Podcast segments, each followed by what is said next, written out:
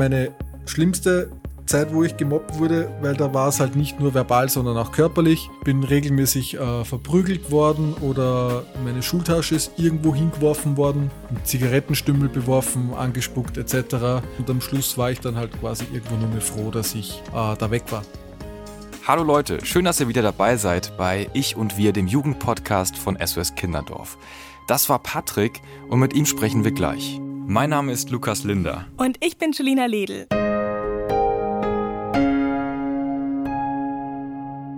Heute reden wir auch wieder Tacheles. Es geht nämlich um das Thema Mobbing und Cybermobbing. An der Stelle ganz kurz, wenn dich irgendwas triggert während dem Podcast, dann pass bitte auf dich auf und spul vor oder schalte ab. Wir klären heute die Fragen, was kann man tun, wenn es wirklich nicht mehr weitergeht, wenn dich einfach alle fertig machen. Ich habe selbst leider auch schon mal Mobbing erlebt, da erzähle ich euch später auch davon. Jetzt kommen aber erstmal unsere tollen Gäste. Christina und Patrick haben beide schlimme Mobbing-Erfahrungen mitmachen müssen und erzählen uns gleich ihre Geschichte.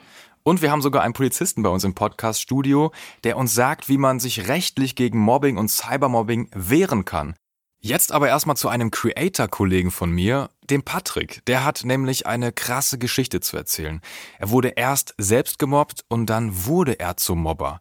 Patrick ist 27 Jahre alt und kommt aus Tirol. Hallo Patrick. Hallöchen, hi. Schön, dass du hier im Jugendpodcast Ich und wir von SOS Kinderdorf mit dabei bist. Freut mich ebenso. Von Mobbing spricht man, wenn jemand ständig belästigt oder angepöbelt wird, wenn jemand runtergemacht wird oder richtig fies behandelt wird.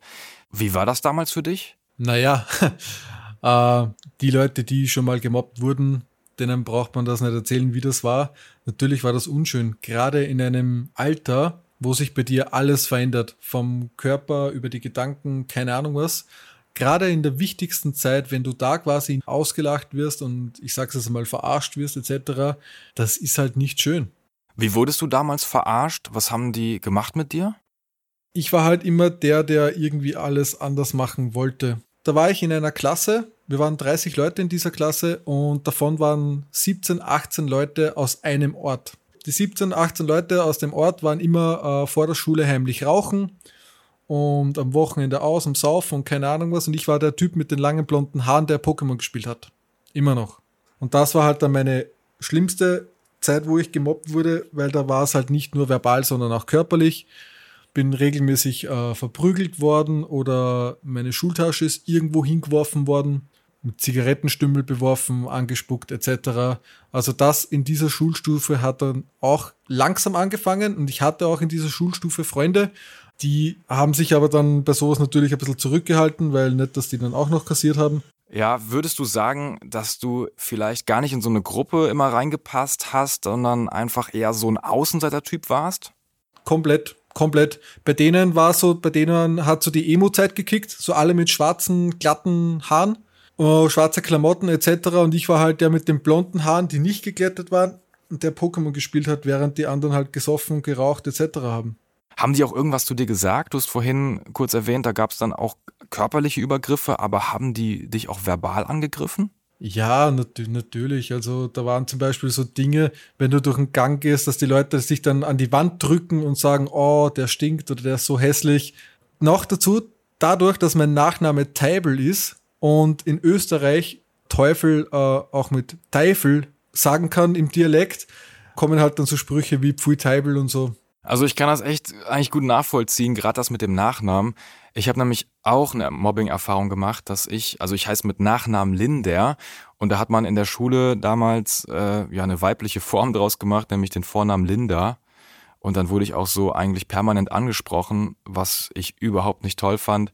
Interessant, dass immer wieder auch der Nachname teilweise ja für Mobbing missbraucht wird, wie es in deinem Fall auch der Fall ist. Patrick, wie hast du dich denn jetzt eigentlich dabei gefühlt? Vielleicht kannst du dich nochmal so in eine Lage versetzen von damals, als dir wirklich ja Gewalt angedroht worden ist, äh, körperlich, aber auch verbal Gewalt ausgeübt wurde. Was hat das dann mit dir gemacht? Naja, damals war halt so die Devise, Pets, du bekommst aufs Maul.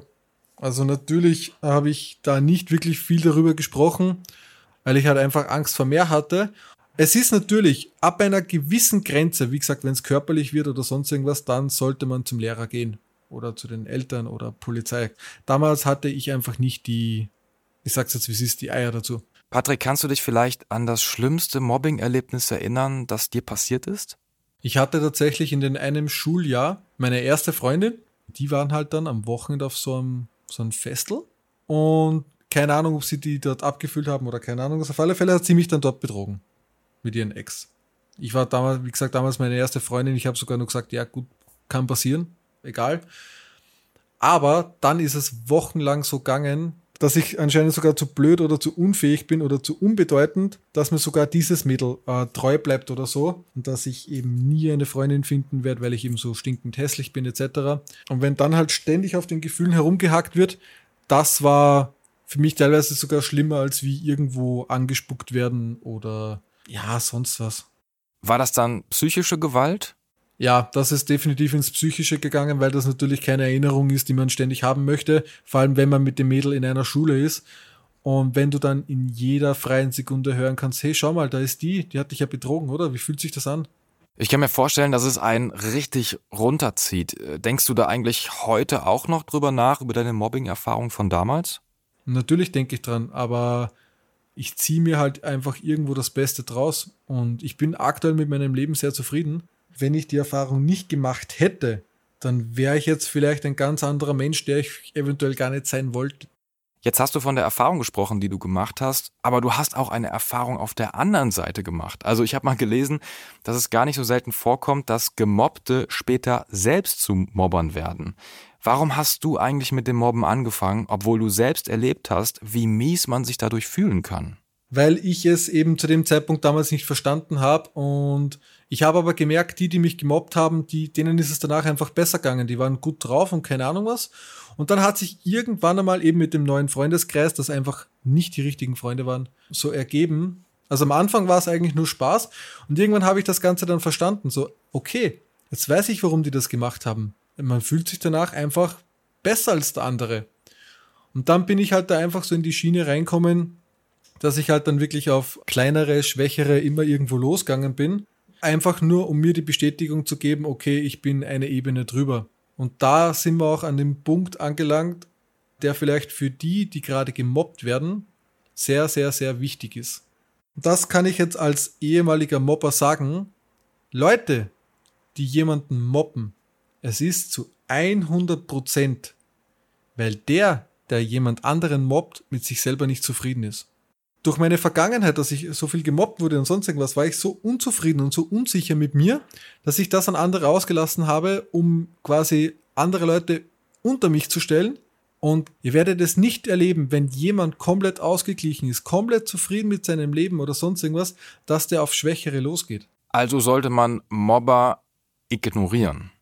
Die große Frage, die ich immer wieder gestellt bekomme, ist, wie kann man gegen Mobbing vorgehen? Und ich gebe euch, ich gebe da jetzt einmal ein ganz, ganz banales Beispiel. Angenommen, der Lukas steht da bei der Straße oder er geht gerade vorbei und ich schaue den Lukas an und sage, hey du Idiot, was ist los? Wenn sich der Lukas dann umdreht und sagt, hey, was ist denn dein Problem? Warum nennst du mich Idiot? Und dann darauf eingeht und, mit, und seine Zeit opfert, um mit mir zu diskutieren und sich dann vermutlich noch dadurch angegriffen fühlt oder verletzt und du merkst so richtig, wie ihm das gerade wurmt, dann habe ich genau das erreicht, was ich wollte. Ich habe jemanden beleidigt oder beschimpft. Und das ist jetzt nur ein banales Beispiel. Und er hat mir seine Aufmerksamkeit gegeben. Ich habe gesehen, er regt sich auf. Er fühlt sich nicht gut dabei und fertig. So, wenn ich jetzt dastehen würde und der Lukas geht vorbei und sagt, hey du Idiot, was ist los? Und er verzieht keine Miene, er, er sieht mich nicht einmal an und er geht einfach weg. Er geht einfach weiter. Dann würde ich mir vorkommen wie der größte Idiot. Jetzt sind wir bei dem Punkt, wie kann man mit einer Situation, die bestehend ist, umgehen? Wenn man jetzt dasteht und sagt, öh, der beleidigt mich, der schimpft mich, der sagt, ich bin hässlich und keine Ahnung was und das tut mir weh und ich, ich bin traurig, da hat man dann die Down-Phase ab, äh, als Gemobbter. Wenn man jetzt aber den kompletten Gedankengang ändert und man wird gerade beleidigt und sagt, ja, was bist du für ein hässlicher Vogel? Und dann denkt man sich einfach nur, okay, der hat es gerade echt nötig, jemanden grundlos zu beleidigen oder zu beschimpfen. Bei dem muss irgendwas daheim los sein. Tut mir leid für ihn, ist halt so. Und dann gibt es halt so Antworten wie, okay, ja, bin ich halt hässlich. Die Leute spüren, dass die das nicht interessiert. Und da, um das Ganze kurz in den Social Media Bereich äh, überzugreifen. Ich habe jetzt über 200.000 Follower und ich habe so gut wie gar keinen Hate auf meinem Kanal. Obwohl ich teilweise richtig provokante Sachen mache, weil die Leute ganz genau wissen, wenn sie da irgendwas machen wollen, es geht mir einfach am Arsch vorbei. Und ich sehe es bei anderen Creatern, die auf sowas reagieren. Ihr habt sicher schon alle TikToks gesehen von Leuten, die sich einen Hate-Kommentar nehmen und dann drauf ein Video machen. Die dann dastehen und sagen, ja, ihr könnt mich haten, das, das macht mir nichts aus und ihr könnt ruhig weitermachen, ich komme immer wieder zurück und sonst irgendwas. Und du siehst aber schon an den Augen, dass, der, dass die Person eigentlich komplett fertig ist. Wenn du immer wieder auf so etwas eingehst und dich provozieren lässt, dann wird die Welle immer größer. Jemand hat Minderwertigkeitskomplexe oder einfach Probleme mit sich selber. Und die müssen das natürlich online anonym irgendwo auslassen. Da machen sie sich einen Fake-Account und schreiben unter irgendeinem Video, hey, was bist du für ein komischer Vogel? Wenn die dann sehen, hey, der reagiert auf meinen Kommentar, macht sogar ein Video drauf, ja, dann machen wir natürlich weiter. Zu Cybermobbing komme ich gleich nochmal. Das Interessante, was du jetzt gesagt hast, du scheinst das ja echt gut wegzustecken, wenn dir jetzt jemand dumm kommt. Das ist bei dir vielleicht einfach ein bisschen was anderes als jetzt junge Leute, die ja heute irgendwie gemobbt werden. Und du hast gemeint, mit dem eigenen Leben sind die Mobber nicht zufrieden und deswegen fangen sie an zu mobben. War das bei dir auch der Fall oder was war da der tiefere Grund? Genau das war der Grund, weil ich mit meinem Leben so unzufrieden war, weil ich so durch den Dreck gezogen wurde, dass ich wirklich an mich selber gezweifelt habe. Und darum war ich mit mir selber so unzufrieden, dass es mir einfach einen positiven Kick gegeben hat, wenn ich jemand unter mich gestellt habe. Und das könnte ich jetzt vorstellen, einfach zwei Personen auf derselben Ebene. Und du möchtest einfach eine Ebene drüber sein, aber du kommst nicht nach oben. Das heißt, du musst die andere Person nach unten kicken, damit du über der Person stehst. Patrick, hattest du dann nie so richtig Mitgefühl oder Mitleid mit den Opfern, die du da gemobbt hast? Zum Teil. Wo ich dann auch selber gemerkt habe, okay, das war jetzt vielleicht zu hart, äh, bin ich dann hingegangen und habe gesagt, du, war nicht so gemeint, sollte eigentlich nur ein Spaß sein. Und ab und zu war ich einfach zu dumm dafür. Ab und zu war ich einfach zu dumm in meinem Kopf, um das irgendwie zu realisieren, weil ich gerade einfach mit dem Gefühl so zufrieden war. Und das ist auch der Grund, warum viele Mobber äh, keine Empathie haben oder das Ganze nicht sehen, was sie anrichten, weil sie einfach so in, ihren, äh, in deren Rausch sind, dass sie das komplett ausblenden. Und das ist mir selber auch oft passiert. Gab es irgendwann so einen Moment, wo du das realisiert hast und dann damit aufgehört hast? Äh, ja, aber das war eine komplette Umstellung in meinem Leben. Da habe ich auch damals mit Alkohol und Zigaretten, mit allem aufgehört und habe halt so einen kompletten Wandel gemacht. Und ich bin tatsächlich mit Leuten in Kontakt gekommen, äh, die gesagt haben, jo, mein Kind ist jetzt äh, neun, zehn Jahre, wird in der Schule gemobbt. Die nicht einmal gewusst haben, dass ich so etwas äh, durchgemacht habe, sondern das war einfach so ganz normaler Smalltalk. Das war das erste Mal, wo ich dann einmal drüber nachgedacht habe und da habe ich gesagt, hey, rede mal mit deiner Tochter und erkläre dir das einmal so. Natürlich einer neun- oder zehnjährigen kannst du sowas schwer erklären. Aber auch in diesem Alter versteht man, hey, wenn dich jemand mobbt, dann ist er einfach unglücklich. Gerade einer Zehnjährigen kannst du sagen, hey, wenn jemand gemein ist zu dir, dann geht es ihm gerade nicht gut. Und die Person ist dann wirklich ein paar Wochen später zu mir hergekommen und hat gesagt, hey, das hat wirklich funktioniert. Hm, was würdest du denn anders machen heute als Gemobbter? Ähm, für mich persönlich gar nichts. Genau diese Erfahrung, die ich damals gemacht habe, hat mich so geprägt, dass ich jetzt ganz anders über Menschen und Mitmenschen nachdenke, als wie ich es vielleicht sonst gemacht hätte. Nicht alles so zu Herzen nehmen und immer dran denken, wenn man gerade gemobbt wird, dann geht es dieser Person vermutlich gerade schlechter. Vielleicht der Jüngere von ein paar Geschwistern, wo man nichts zu melden hat oder äh, strenge Eltern oder keine Ahnung, im Freundeskreis ist man ein bisschen der Dulli Du hast mal gesagt, Mobbing ist Ansichtssache, lernt den richtigen Gedanken zu entwickeln. Was heißt das genau? Es gibt Mobbing und es gibt, man fühlt sich gemobbt. So, und das ist halt dann wieder die Gedankensache. Wenn man jetzt da drüber steht und sagt, okay, ich habe Besseres zu tun, dann fühlt sich derjenige nicht gemobbt. Der andere mobbt zwar, aber der, der den es eigentlich betreffen sollte, der fühlt sich nicht gemobbt. Natürlich, irgendwo gibt es Grenzen. Wenn es körperlich wird, wenn es zu viel ist oder sonst irgendwas, da muss man dann dagegen etwas tun. Da muss man zu Lehrer gehen oder wenn es sogar ist, zur Polizei etc., wenn es wirklich zu viel ist. Aber wenn es jetzt einmal so simple Beleidigungen sind, dann geht es halt wirklich rein darum, wie stehst du dazu und wie gehst du damit um? Du bist ja selber sehr stark vertreten und auch sehr erfolgreich vertreten auf Social Media und hast da so ein bisschen Erfahrung. Würdest du sagen, dass es eine andere Ebene ist, wenn Mobbing digital stattfindet? Es ist, eine, es ist eine ganz andere Ebene. Im Internet werden sich Fake-Accounts gemacht und über die Fake-Accounts wirst du dann fertig gemacht, weil die Leute, die dann jemanden mobben, geschützt sind, weil niemand weiß, wer das ist. Und darum ist Cybermobbing auf der einen Seite viel schlimmer, weil einfach, ich sag's es ist, das Internet ist wie so ein Neunjähriger in einem Sexshop. Zu viele Möglichkeiten für zu wenig Gehirn. Das ist nichts anderes. Die Leute haben unbegrenzten Internetzugang, sind aber in einem Alter, wo sie nicht wirklich einschätzen können, wie gefährlich etwas sein kann oder nicht. Das ist das Schlimme an Cybermobbing. Auf der anderen Seite, das ist dann wieder so die Gedankensache, bei Cybermobbing sind das halt Leute, die sich hinter Fake-Profilen verstecken. Und wenn man dann, dann mit den Gedanken so weit ist, dass man sagt, hey, wenn der nicht einmal die Eier hat, mit seinen normalen Profilen mir zu schreiben, oder zu schimpfen oder etc., sondern er muss das mit einem extra angefertigten Fake-Profil machen, dann hat er aber solche Komplexe, dann ist so etwas nicht einmal wert. Patrick, vielleicht hast du ein Statement, was du uns noch so geben kannst. Was würdest du einem elf- oder zwölfjährigen raten, wenn er oder sie aktuell gemobbt wird? Ja, man kann sich immer merken, wenn dich jemand mobbt, dann geht es ihm vermutlich nicht gut. Wenn man sich diesen Gedanken irgendwo festigen kann und damit sich selber ein bisschen beruhigen kann, weil durch Mobbing kommen ja auch viele Selbstzweifel. Wenn die Selbstzweifel durch Mobbing wegfallen, dann ist das die beste Möglichkeit. Auf alle Fälle ist es halt leider beim Mobbing so Aktion-Reaktion. Je mehr du dagegen kämpfst und wehrst und je mehr du quasi darauf antwortest mit genauso Aggression und sonst irgendwas, desto schlimmer wird das Ganze, weil das ist genau das, was Mobber haben wollen. Bestätigung und Reaktion. Und das ist halt einfach nur die Erfahrung, die ich persönlich geben kann. Heißt nicht, dass es überall funktioniert und immer funktioniert, aber das ist einmal einen Weg, den man probieren kann.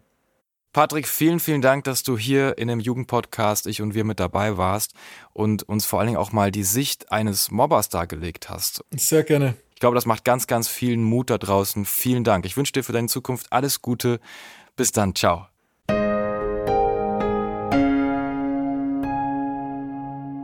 Mobbing ist leider sehr, sehr häufig. Sogar jeder vierte Schüler erlebt das leider irgendwann mal.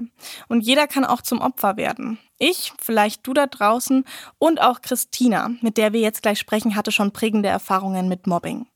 Ich persönlich finde auch, dass beim Mädchen Mobbing nochmal so eine andere Dimension hat. Also ich glaube, dass da Angriffe oft körperlich sind und es ums Aussehen geht oder eben auch um den Grad in der Pubertät. Also in der Pubertät verändert sich ja viel im Körper, man bekommt Oberweite, vielleicht paar Pickel oder so. Und dann fängt man natürlich an, sich zu vergleichen. Und wenn da dann ein abwertender Kommentar kommt, dann kratzt es ganz schön schnell und doll am Selbstbewusstsein und auch am Selbstwertgefühl.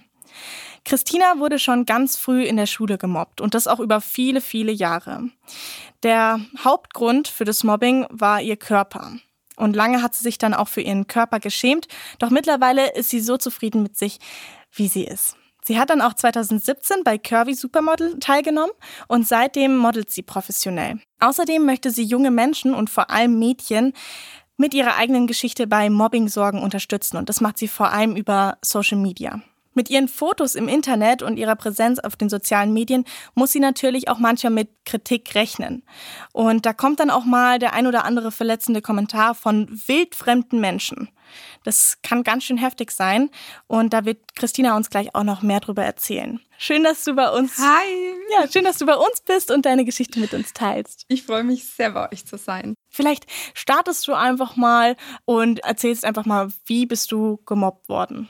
Also bei mir ging das Mobbing eigentlich schon ja sehr früh los, eigentlich schon in der Grundschulzeit würde ich sagen. Ich war schon immer ein bisschen molliger, ich war schon immer ein bisschen dicker als die anderen Mädchen und äh, da fallen dann doch mal Kommentare und ähm, ja in der Jugendzeit wurde es natürlich immer mehr. Man verändert sich, gerade wir Mädels verändern uns, unsere Körper verändern sich. Waren das dann vor allem eben so verbale Angriffe oder kam es da auch mal zu körperlichen Auseinandersetzungen?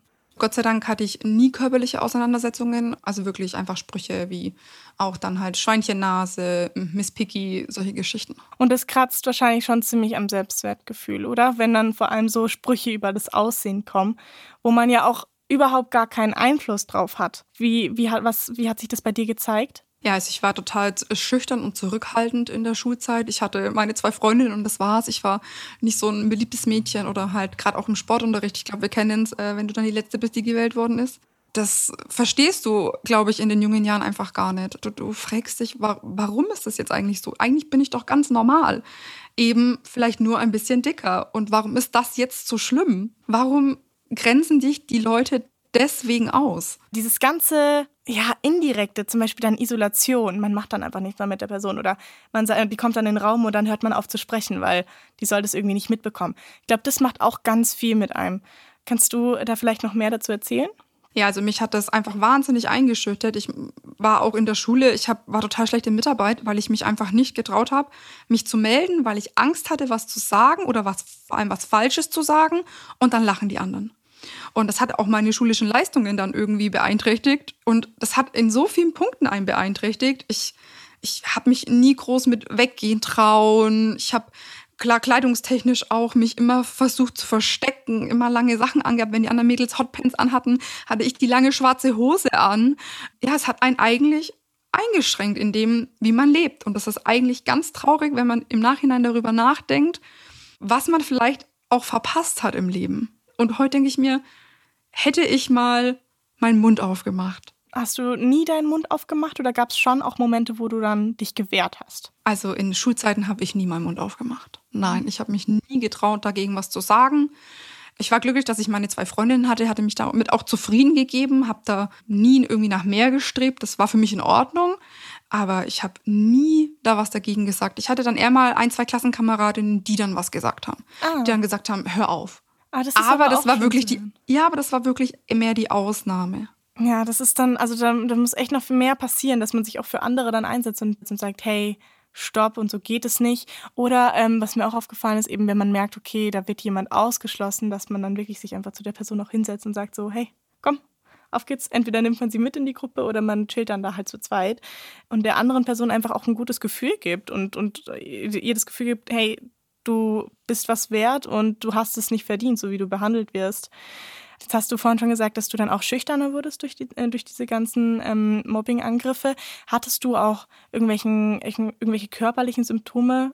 Jetzt zum Beispiel äh, wie, ich weiß nicht, Übelkeit oder ähm, auch psychisch, dass irgendwas bei dir passiert ist? Also bei mir ähm, kann ich jetzt einfach sagen, dass ich eine recht schwierige Kindheit und Jugend hatte, dadurch schon oft sehr verzweifelt war kam das schon oft zusammen, dass ich auch einen Gedanken hatte, eigentlich will ich gar nicht mehr leben. Warum, warum bin ich da eigentlich hier, wenn alles doch so schlecht ist, mich will keiner? Ja, das hatte ich, das hatte ich schon. Das ist so grausam einfach, dass es halt wirklich bis zu dem Punkt kommt. Ich finde es sehr schön, dass du dich da jetzt gerade so öffnest und das ähm, hier auch in dem Podcast teilst. Also ich glaube, wenn ich damals so einen Podcast gehört hätte oder auch vielleicht durch Social Media, was es ja damals bei uns noch gar nicht gab, ähm, das gesehen hätte, glaube ich, dass es auch für mich anders gelaufen wäre. Ich glaube, da hätte ich da schon Mut geschöpft, äh, auch mal was zu sagen, wenn ich sehe, dass es auch anders geht. Aber bei uns gab es ja gar keinen ja, gar keinen Input, den man da bekommen hat, dass man sich vielleicht auch wehren konnte. Und wenn ich mir jetzt denke, nur zwei Mädchen hören das hier und denken dann, hey, nein, ich sag nein, hört auf, dann ist es das alles schon wert, finde ich immer. Also es ist meistens so, dass Mobbing-Opfer das verschweigen, was mit ihnen passiert. Zum Beispiel eben, ähm, dass viele Kinder denken dann, dass sie selbst schuld daran sind, gemobbt zu werden oder möchten den Eltern irgendwelche Sorgen ersparen oder haben auch Angst, ähm, dass wenn sie ihren Eltern das erzählen, dass dann eine negative Reaktion kommt, wie zum Beispiel, ach, du bist bestimmt nicht ganz unbeteiligt daran oder ach, jetzt stell dich mal nicht so an, das ist doch nur ein bisschen Spaß. Und deswegen verschweigen sie das Ganze. Was war bei dir so ein Grund, warum du nicht drüber gesprochen hast? Also ich hatte ja wirklich eine schwierige Jugend, was das angeht und hatte da auch mit meiner Mama oder so kein, kein offenes, sie hatte kein offenes Ohr dafür. Ich muss ehrlich sagen, dass eher mal der Spruch kam, von meiner Mama auch, naja, wenn du 10 Kilo leichter wärst, wäre es vielleicht anders. Und das finde ich immer noch schlimmer, als wie wenn irgendwie jemand was anderes was sagt, den ich halt einfach vielleicht nicht kenne oder mit dem ich nicht so einen Bezug habe. Aber wenn es dann noch aus den eigenen Reihen kommt, finde ich es noch schlimmer. Und wenn du sowas einmal hörst, dann öffnest du dich nie wieder dieser Person gegenüber und sagst irgendwas. Sonst an Unterstützung, auch von Lehrkräften oder so, das war nie da. Und das finde ich sehr, sehr traurig. Hast du eine Idee, warum das so ist? Warum sich deine Lehrkräfte jetzt zum Beispiel damals ähm, nicht eingemischt haben in das Ganze und dir geholfen haben? Ich denke, jetzt als Erwachsene würde ich sagen, die haben ihre eigenen Probleme und den eigenen Stress. Mhm. Meiner Meinung nach müsste sowas ein, ein Unterrichtsfach sein. Eine Stunde in der Woche würde da schon reichen in der Schule, dass man weiß, so geht man nicht miteinander um. Das wäre auf jeden Fall, glaube ich, ein Schritt in die richtige Richtung, dass man da einfach auch Empathie lernt und so ein bisschen Feinfühligkeit für andere Menschen. Und es ist halt heftig, was Worte für Auswirkungen haben. Und das sagt man dann mal so schnell, aber das sitzt so tief dann immer noch. Und da muss man wirklich mehr einfach drauf achten, erst denken und dann sprechen. Wie bist du denn dann aus der Situation rausgekommen? Ich muss sagen, bei mir hat das Ganze aufgehört durch den Schulwechsel. Also ich war dann mit der Schule irgendwann fertig und ähm, bin dann äh, in eine schulische Ausbildung gegangen, also auch wieder auf eine Schule. Und da kannte dich keiner. Und auf einmal waren die Menschen einfach ganz, ganz anders. Die hatten keine Vorurteile, die kannten dich nicht. Und ich hatte da auch ähm, einige Klassenkameradinnen, die eben ähm, auch Flüchtlinge waren und so und die ganz anders die Welt gesehen haben, als ich das gesehen habe. Und ich hatte eine Freundin, die immer dann gesagt hat, warum versteckst du dich? Warum, so, warum sagst du nichts? Die das gar nicht verstehen konnte, warum ich so zurückhaltend und schüchtern war. Die überhaupt keine Vorurteile hatte. Und dadurch hat sich das eigentlich dann bei mir zum Positiven entwickelt. Und ich glaube natürlich auch mit dem Alter, dass man irgendwann das Verstehen lernt, dass man okay ist, wie man ist das war tatsächlich bei mir auch so. Also ich hatte auch schon ein paar Mobbing-Erfahrungen, weil ich war auf einer Schule im Dorf. Und dann ging es halt irgendwann los mit so Lästereien und irgendwelchen Gerüchten über mich. Ich wurde jetzt nie aktiv beleidigt oder irgendwie auch nicht körperlich angegriffen. Aber trotzdem hat es natürlich was mit mir gemacht und ich habe mich ausgeschlossen gefühlt. Und einfach, das war für mich so das Schlimmste, dass dann irgendwann eine Anti-Julina-Page erstellt wurde auf den sozialen Netzwerken von meinen Klassenkameraden. Also das ist halt einfach, ist halt einfach scheiße. Das kann man jetzt mal einfach so sagen, ne?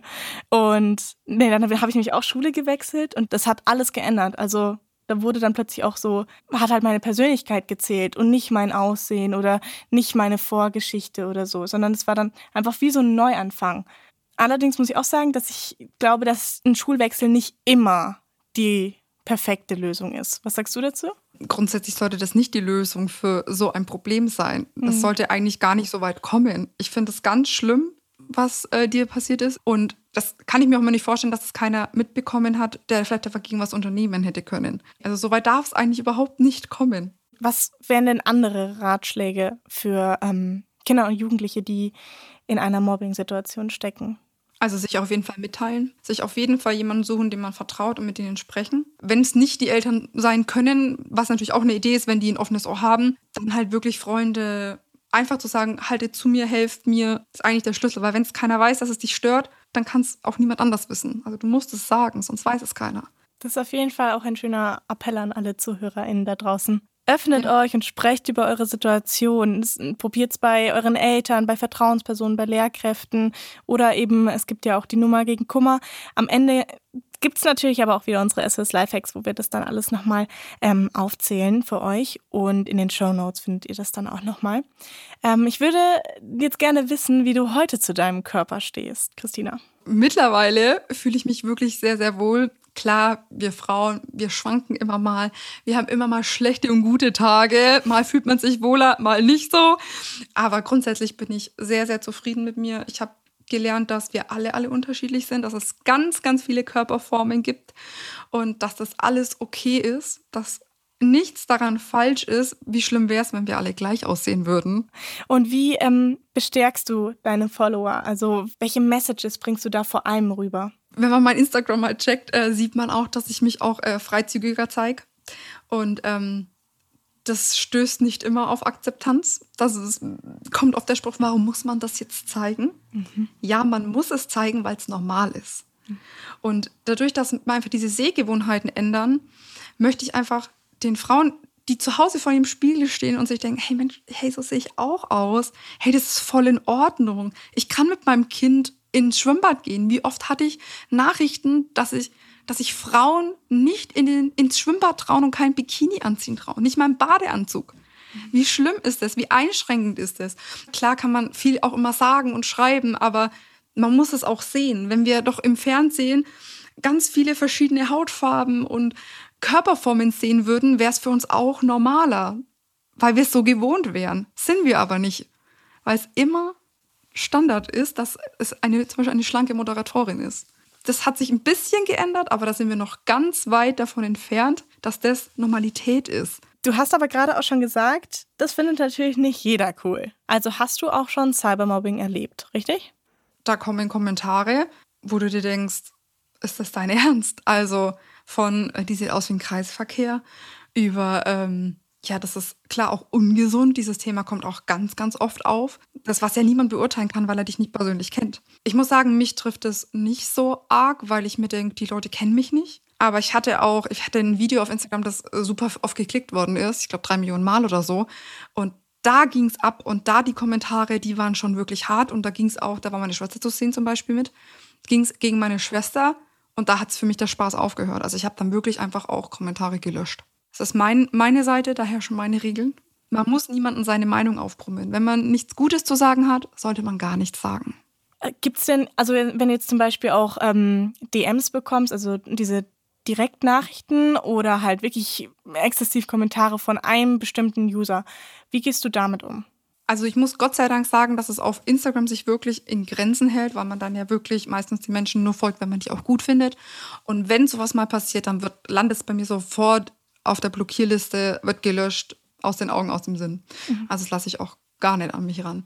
Aber wie ist das bei dir, Julina? Du hast ja wirklich noch eine viel, viel größere Reichweite. Ich habe tatsächlich auch noch nicht so viel ähm, so Hetze im Netz mitbekommen, zum Glück. Also bei mir auf dem Kanal nicht. Klar gibt es dann den einen oder anderen Mal, der irgendwelche doofen Kommentare macht, aber ich bin dann immer am Blockieren und melden. Aber ich muss auch dazu sagen, ähm, ich habe da auch draus gelernt, so die letzten Jahre, weil ich habe ja sehr früh angefangen mit, ähm, mit so wirklich aktiv auf, so, auf den sozialen Medien zu sein, also mit 13 da habe ich dann auch mit meinen Eltern dann oft drüber geredet und habe gesagt, hey, guck mal, und das stört mich voll und warum schreiben die solche Kommentare denn darunter und musste erst mal lernen, damit umzugehen, mit diesen, mit diesen anonymen Usern, die dann irgendwelchen Senf so zu meinen Bildern schreiben. Aber dann haben die auch gesagt, hey, Julina, einfach löschen und achte nicht auf deren Meinung. Das ist einfach, äh, die fühlen sich total klein und versuchen sich groß und mächtig zu fühlen, indem sie solche Kommentare unter deine Bilder schreiben.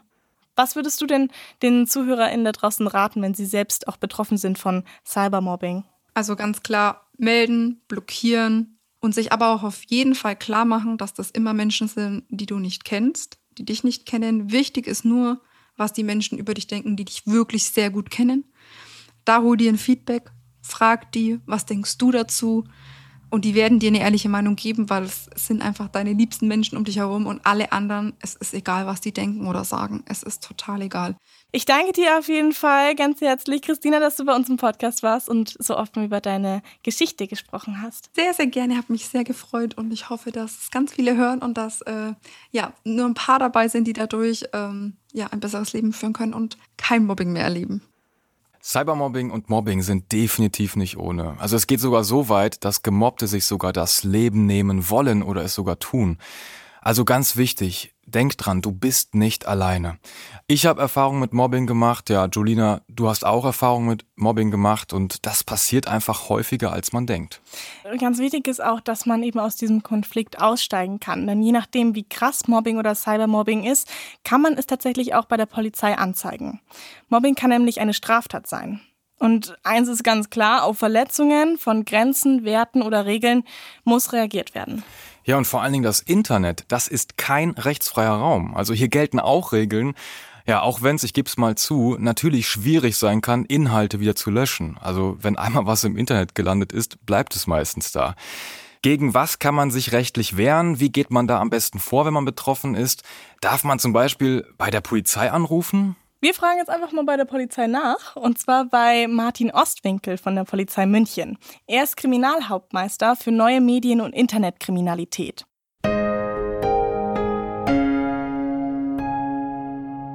Schön, dass Sie bei uns sind und sich die Zeit genommen haben, Herr Ostwinkel. Ich freue mich, danke für die Einladung. Dürfen sich denn Schüler, äh, die Mobbingopfer geworden sind, wirklich bei der Polizei melden? Natürlich darf sich jeder, der Opfer geworden ist, auch bei der Polizei melden. Entweder erst einmal telefonisch, es gibt auch Beratungsstellen bei uns bei der Polizei, wo man sich informieren kann, wie sieht es rechtlich aus, oder halt dann das Gespräch mit den Lehrern suchen, da zusammen ähm, zur Polizei gehen oder mit den Eltern halt dann. Und was kann die Polizei dann für die Jugendlichen tun, wenn man angerufen hat? Wir können natürlich in erster Linie beratend sein, können aufklären, handelt es sich um eine Straftat oder eben nicht. Da sind wir in einem Graubereich. Da kann man natürlich auch den zivilrechtlichen Weg aufzeigen, äh, wenn es noch keine Straftat ist und dann natürlich im letzten Ende auch die Anzeige dann fertigen. Die Polizei macht aber auch weitere Sachen wie eben diese Beratungsgespräche. Wir haben Jugendbeamten in den Polizeirevieren, die auch in die Schule und in die Klassen, vielleicht auch in die betroffenen Klassen, dann gehen und Vorträge halten und über Problematik im, in, in diesem Bereich, im Bereich Mobbing oder Cybermobbing dann auch einen Vortrag halten. Sie haben gerade grauer Bereich gesagt, wo man nicht ganz klar sagen kann, das ist jetzt äh, eine Straftat oder das muss man aushalten. Da, deswegen die Frage, was muss man denn aushalten? Also was ist freie Meinung und was äh, ist wirklich eine Straftat? Alles, was im Strafgesetzbuch steht, gilt auch fürs Internet. Das ist schon mal wichtig. Natürlich hat jeder das Recht, seine Meinung frei zu äußern. So steht es auch im Grundgesetz. Aber nur nach den geltenden Vorschriften. Alles, was dann darüber hinausgeht, ist halt dann vielleicht verboten. Das heißt, wenn man jetzt, ähm, wenn jetzt so gelästert wird in so einer Gruppe von Jugendlichen, dann ist das nicht strafbar, aber sobald es auch öffentlich gemacht wird oder im Klassenchat passiert, ist das dann strafbar? Das kommt darauf an. Also man muss in erster Linie immer diesen Einzelfall betrachten. Das ist immer ganz wichtig. Nicht jeder Fall ist gleich. Wenn jetzt natürlich in einem Klassenchat zum Beispiel gelästert wird und der Betroffene oder das Opfer ist mit dabei, dann kann sie sich natürlich auch wehren und sagen, ich will das nicht. Das ist schon mal wichtig. Aber wenn dann Grenzen überschritten werden, dass ausgegrenzt wird, dass angegriffen wird, dass beleidigt wird oder verleumdet wird, also dass unwahre Tatsachen behauptet werden, dann kann man sich eben dagegen wehren. Das heißt, man geht dann zur Polizei und kann eine Anzeige gegenüber die Person machen, die einen mobbt. Genau. Richtig. Und, und ähm, welche Konsequenzen hat dann so eine Anzeige? Das kommt natürlich ganz darauf an, zwecks der Schuldunfähigkeit des Kindes heißt es im, im Strafgesetzbuch. Also bis 14 Jahre, bis 13 Jahre ist man schuldunfähig. Das heißt nicht, dass das Kind alles machen kann. Ja, da gibt es dann zivilrechtliche Konsequenzen oder die Eltern werden zur Haftung gezogen. Aber ab 14 ist man minderjährig und kann natürlich auch bestraft werden nach dem Jugendstrafgesetz. Ich habe manchmal so das Gefühl, hm, dass man sich so fragt, ja, kann die Polizei denn wirklich helfen? Also man hat vielleicht manchmal das Gefühl, dass man dann äh, da eher so ältere Beamte sitzen hat und dann ähm, erzählt man denen von Social Media, äh, TikTok, Facebook, Instagram und Co. Und, und, und erzählt denen einfach, was da abgeht. Und dann kommt man vielleicht die Reaktion, dass der Beamte dann sagt, äh, Moment, ich weiß gar nicht, was TikTok ist, was geht denn da eigentlich ab? Ist das ein berechtigtes Gefühl oder was sagen Sie da? Es gibt in jedem Revier Jugendbeamte. Und die wissen eigentlich schon sehr genau Bescheid über äh, die sozialen Medien, über TikTok, Facebook, Insta oder Snapchat oder sonstiges. Ich würde ich würd sagen, man, man meldet sich einfach bei der Polizei, man will den Jugendbeamten und der versteht es dann auch ich kann mir vorstellen, dass es manchmal ein bisschen schwierig ist, das nachzuverfolgen, weil gerade wenn so ein Bild einfach geschickt wird, gibt es ja zum Beispiel auf WhatsApp auch die ähm, Funktion, dass man das für alle löschen kann. Und dann steht da nur, diese Nachricht wurde gelöscht oder so. Und dann kann man das natürlich schwer nachverfolgen, ob das dann wirklich passiert ist oder nur ausgedacht wurde. Wenn ihr wirklich Cybermobbing-Opfer wäret, dann geht das meiste eh über einen längeren Zeitraum. Der Täter sucht sich ja immer ein Opfer, das was sich eher schlecht wehren kann oder gar nicht wehrt. Und auf das schießt es sich sozusagen ein. Und wenn er sowas macht, beim ersten Mal löscht es vielleicht noch. Jeder hat es gelesen, jeder hat es gesehen, jeder lacht über einen, jeder grenzt einen aus. Beim zweiten Mal aber dann vielleicht schnell reagieren, einen Screenshot machen. Das ist A und O. Ihr braucht natürlich schon auch ein bisschen einen Beweis. Aber es ist nicht so, dass man euch nicht den Glauben schenkt, wenn ihr jetzt zur Polizei geht und sagt, ich werde gemobbt. Es werden natürlich dann Ermittlungen kommen ins Laufen. Ihr werdet schon ernst genommen. Also den Verdacht, der Polizei ist es nicht wichtig oder die haben wichtigere Aufgaben. Das ist, das ist so nicht richtig. Und alle Möglichkeiten, die was wir zur Beweismittelsicherung haben, werden dann auch gezogen. Wir schreiben auch dann Facebook an. Und was sind dann so ganz konkrete Strafen, die darauf folgen können? Jetzt halt im jugendlichen Bereich ab 14 Jahren muss man halt schon damit rechnen, dass Sozialstunden fällig werden. Es kann soweit auch bis zu Haftstrafen gehen. Ist denn Ihrer Meinung nach eine Anzeige immer eine gute Lösung oder gibt es da vielleicht auch Alternativen? Also am wichtigsten ist zu wissen, wie du auch am Anfang in der Einleitung richtig gesagt hast, du bist nicht allein und du wirst gehört und du wirst auch bei uns bei der Polizei gehört. Und es gibt für alles Möglichkeiten und Lösungen. Und ja, der erste Weg sollte immer der Dialog sein. Manchmal wissen auch die Täter nicht, dass sie dich verletzen, wenn sie sowas schreiben. Wenn es jemand in Facebook oder WhatsApp schreibt, dann sieht er deine Reaktion nicht, weil du sitzt zu Hause und das ist auch das Problem vom Cybermobbing. Aber du musst dich wehren, du sollst dich wehren und du sollst zu deinen Eltern gehen und auch mit denen drüber reden. Dann entstehen solche innerlichen Konflikte oder Depressionen oder Angstgefühle einfach auch nicht. Redet mit euren Eltern, mit Vertrauenslehrern. Äh, in der Schule gibt es die Schulsozialarbeiter. Da gibt es immer Lösungen, auch in der Schule erst einmal, dann über den Jugendbeamten vielleicht vor dem zuständigen Polizeirevier, dann hält der einen Vortrag und dann kann man natürlich auch die Anzeige bei der Polizei erstatten. Mhm. Ähm, also Sie hatten vorhin schon gesagt, dass man eben auch gar keine Angst haben soll, zur Polizei zu gehen und weil man wird dort ernst genommen. Ich glaube, das ist so eine ähm, schon auch präsente Angst, die Jugendliche vielleicht beschäftigt, die in so einer Situation stecken. Was auch noch eine Angst sein könnte, ist, ähm, jetzt bin ich Opfer geworden von Mobbing und wenn ich jetzt zur Polizei gehe, dann stehe ich vielleicht als Petze da und dann wird noch alles viel schlimmer. Ja, was, was macht die Polizei, was, was diese weiteren Folgen angeht? Also diese, was, was danach kommt? Gibt es dann so eine Art Opferschutz oder? Die Frage ist ja umgekehrt. Wird alles vielleicht nicht noch schlimmer, wenn ich mich nicht wehre? Wenn ich das Opfer bleibe? Wenn ich nicht sage, nein, stopp, ich will das nicht? Oder ist es vielleicht besser, wirklich Grenzen aufzuzeigen? Eben vielleicht in dem ersten Gespräch mit denjenigen selber oder mit den Eltern oder mit den Lehrern zusammen. Und das ist eigentlich die Frage, die man sich stellen muss. Wenn dann über die Lehrer oder über die Eltern beim Jugendamt, Beamten, da kann man ja auch anrufen, mit denen kann man ja auch telefonieren, da braucht man auch keine Scheu nicht davor haben, dass man sagt, in dieser Klasse gibt es ein Problem. Ich weiß es aus e-, eigener Erfahrung auch. Da kann man die anrufen und die kommen dann. Die kommen dann in die Klasse und sagen dann, schaut mal her, Kinder, ihr habt alle ein Handy, das sind keine rechtsfreien Räume. Und ihr müsst auch mit den Konsequenzen rechnen. Ihr dürft da nicht alles. Ohne jetzt vielleicht einen Namen auch zu nennen, sondern einfach nur in die Klasse zu gehen und dort einmal zu informieren. Und das ist ein Bereich, der für mein Empfinden zu kurz kommt, dass man die Jugendlichen auch informiert. Ich glaube, Aufklärung ist auf jeden Fall ein wichtiger Stichpunkt äh, in dem Zusammenhang, dass vielleicht auch mal Schulen vermehrt in die Richtung Medienaufklärung leisten, aber auch natürlich Eltern, klar, die müssen da auch mit natürlich drauf gucken, was macht mein Kind. Da sind wir alle, glaube ich, ein bisschen gefragt und müssen einfach wirklich aufpassen, was wir im Internet wirklich posten. Dass es vielleicht auch ohne Polizei geht und auch äh, vielleicht auch mit der Schule oder mit den Eltern in Zusammenarbeit dann eine gute Lösung gefunden werden kann, da habe ich eine Story mal rausgesucht. Und zwar habe ich gehört, dass ein Schüler aus Rache ein Nacktvideo von seiner Ex-Freundin weitergeleitet hat. Krass. Das ist ziemlich krass. Und zwar ja. hat er das in den Klassenchat gepostet. Ähm, also er hat das Mädchen in eine echt sehr, sehr unangenehme Situation gebracht. Und das Mädchen hat dann aber zum Glück die Eltern und eine Lehrerin eingeschaltet und ja, sich anvertraut. Und dann hat sie sich dagegen gewehrt. Und der Junge, der musste da mehrere Stunden gemeinnützige Arbeit beim Hausmeister verrichten, ja, und er musste sich vor allen Dingen bei der Klasse und vor dem Mädchen schriftlich und mündlich entschuldigen, weil das halt eine Straftat war, was er da gemacht hat. Und das Mädchen, das hätte ihn anzeigen können, hat es aber dann doch nicht gemacht. Ähm, die Schule hat sich dafür einfach eingesetzt und dass diese Mobbinghandlung Konsequenzen hatte. Und das Ende vom Lied war dann, ja, dass er dann die Schule irgendwann gewechselt hat. Aber wie ist denn das jetzt? Ähm, wenn Mädchen ein Nacktfoto äh, ihrem Freund auf WhatsApp oder so schickt, ist das erlaubt? Was raten Sie da am besten? Also wir reden jetzt von Jugendlichen ab 14. Da ist es, wenn du jetzt in einer Beziehung bist, das Sexting ja, ich möchte schon fast sagen, gang und gäbe. Können Sie das Sexting kurz erklären, was das ist? Wenn man sich zum Beispiel Nacktbilder oder erotische Bilder sich hin und her schickt. Und da muss man einfach unterscheiden, sind die beiden in einer Beziehung, ist es gewollt oder nicht? Die Verbreitung ist natürlich dann ein Straftatbestand. Ja? Darf er nicht, nur mit der Einwilligung. Die Frage ist, muss man das wirklich machen?